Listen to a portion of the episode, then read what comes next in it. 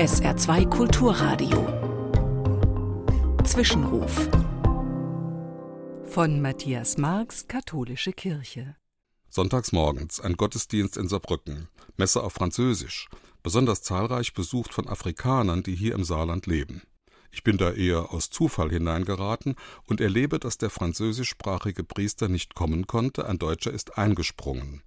So mischt sich das alles. Wie Musik aber, vor allem Trommeln, begleiten rein französische Gesänge. Alles ist viel lebendiger, ursprünglicher als in Deutschland üblich. Nicht nur, dass viele Kinder da sind, nein, vor allem die Frauen beginnen selbstverständlich bei den Gesängen zu tanzen, auch mit Babys auf dem Arm. Ich finde das faszinierend, ein Gottesdienst für Leib und Seele.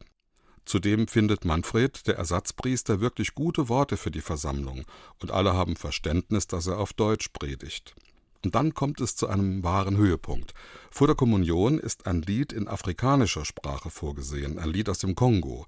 Da singen sie Kimeme Kizambe Jesu Kokutala Masumo und wenn noch eine Steigerung möglich ist an Begeisterung und Hingabe, dann jetzt.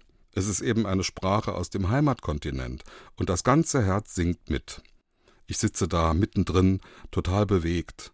Damit wird mein eigenes Beten enorm gefördert.